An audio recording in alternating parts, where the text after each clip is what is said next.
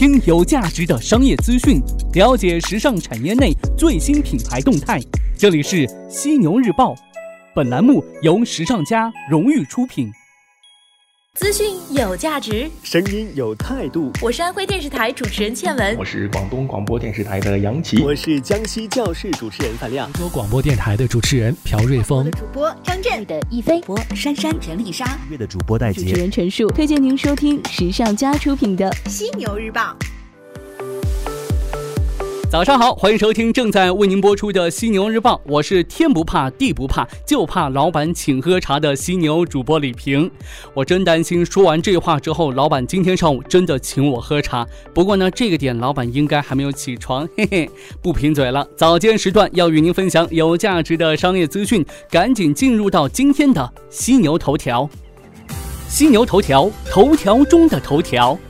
今天早上的犀牛头条来与您关注到的是无人银行，哎，怎么回事儿呢？中国建设银行上海市分行的无人银行近日正式亮相上海九江路。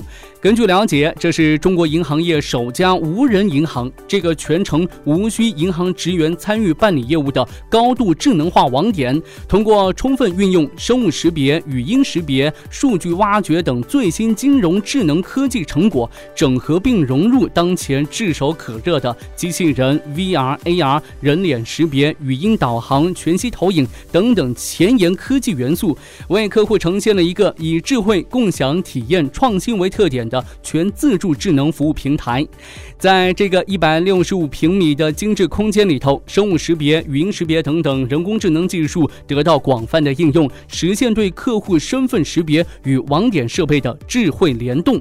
百分之九十以上传统网点的业务由各种自助机来承担，对于 VIP 客户的复杂业务，还专门开辟了私密性很强的单独空间，可以在这儿呢通过远程视频专家系统，由专属客户经理。为其提供一对一的咨询服务。除了刚才提到的这些令人惊艳的智慧功能之外呢，这一家无人银行还是首个与书店、品牌商店等相结合的集金融、交易、娱乐于一体的场景化共享场所，完全改变了人们对传统银行网点城市化、专业化的印象。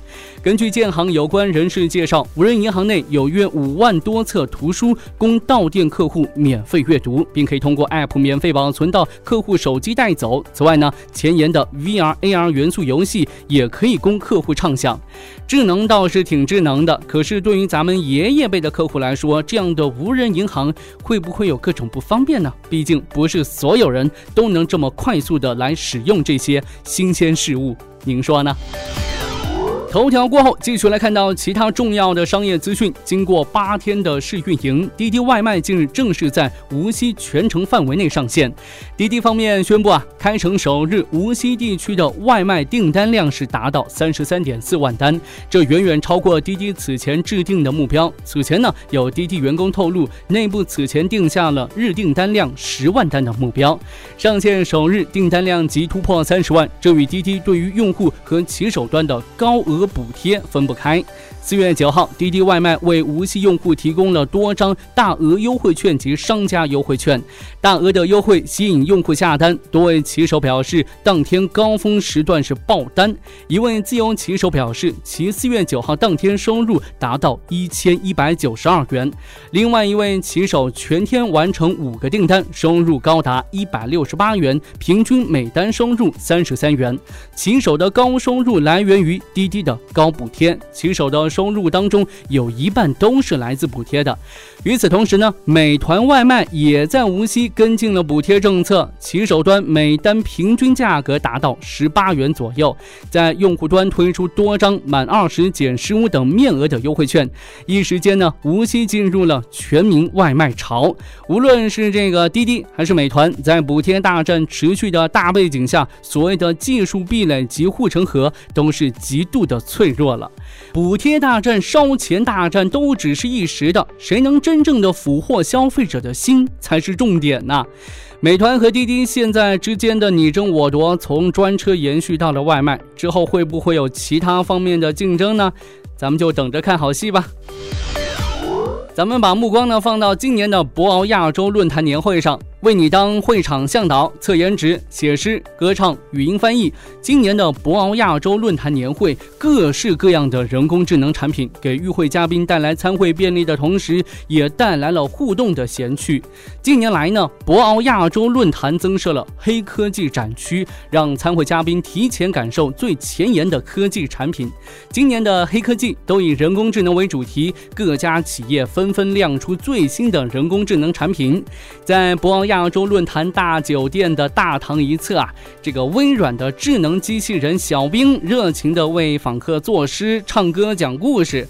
工作人员打开手机软件为访客拍照之后，不到一分钟，小冰呢就能根据访客的外貌特征和服饰的装扮，现场即兴赋诗一首。同时呢，还打印出访客的照片，将专属诗歌附在照片下面，以作纪念。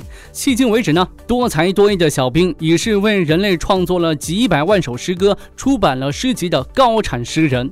展厅的大显示屏前，大家纷纷挤进显示屏的边框内，干嘛呢？争当全场颜值最高。原来呀，诗人小兵呢，还是评头论足的选美评委，为进入显示屏边框的人们的颜值打分。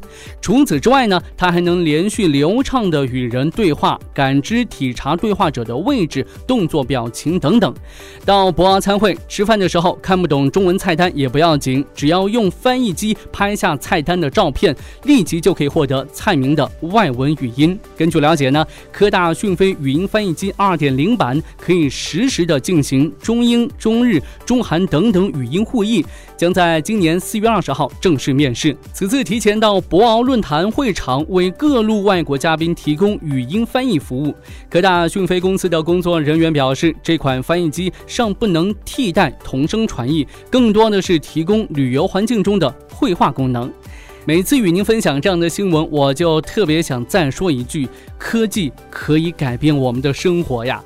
在我看来呢，其实科技改变的不仅仅是我们的生活，甚至呢会改变我们整个人类这个物种。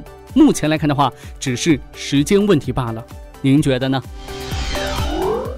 同样是和博鳌亚洲论坛有关的一条消息，在这一次论坛上，共享经济再一次成为关注的焦点。小猪短租 CEO 陈驰在分论坛上表示，继续看好共享经济，认为共享经济是一个长期的风口。谈到最近共享单车的热点话题，陈驰认为，共享经济不应是资本驱动的创新模式。他表示，新经济需要重构交易的成本和体验，塑造新的模式，这需要企业家长期。的投入，而不是简单的资本游戏。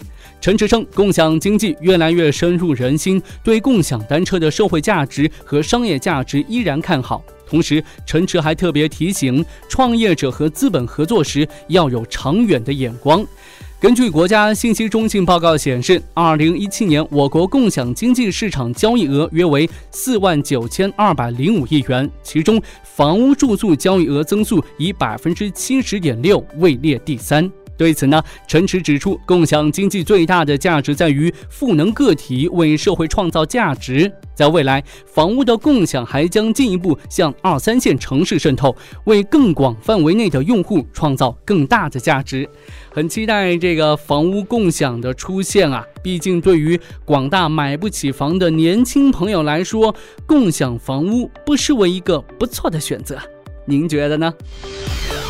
河马先生这边，几天前，河马首席执行官侯毅宣布，河马在上海和北京开通二十四小时服务。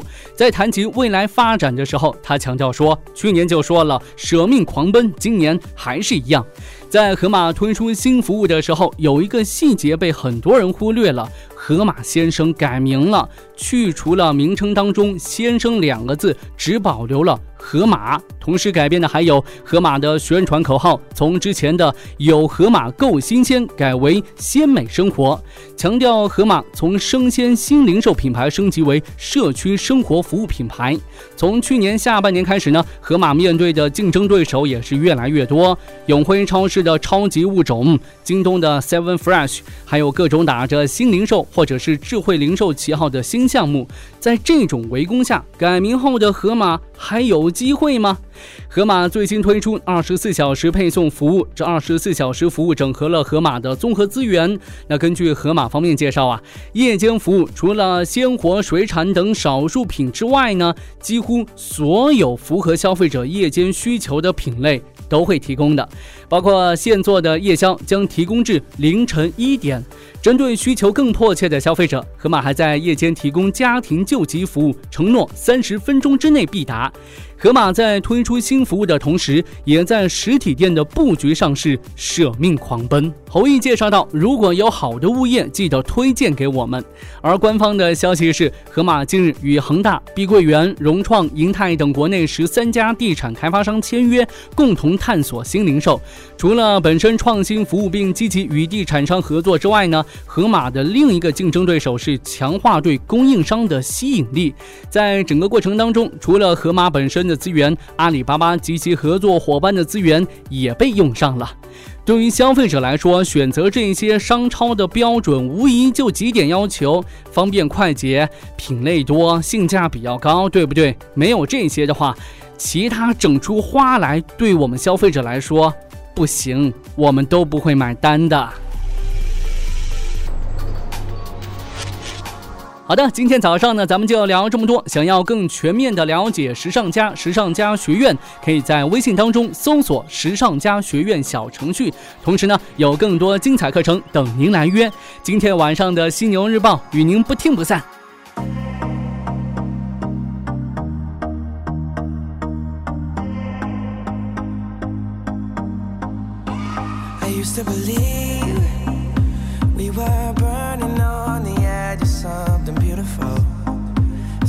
Something beautiful. Selling a dream. Smoking mirrors keep us waiting on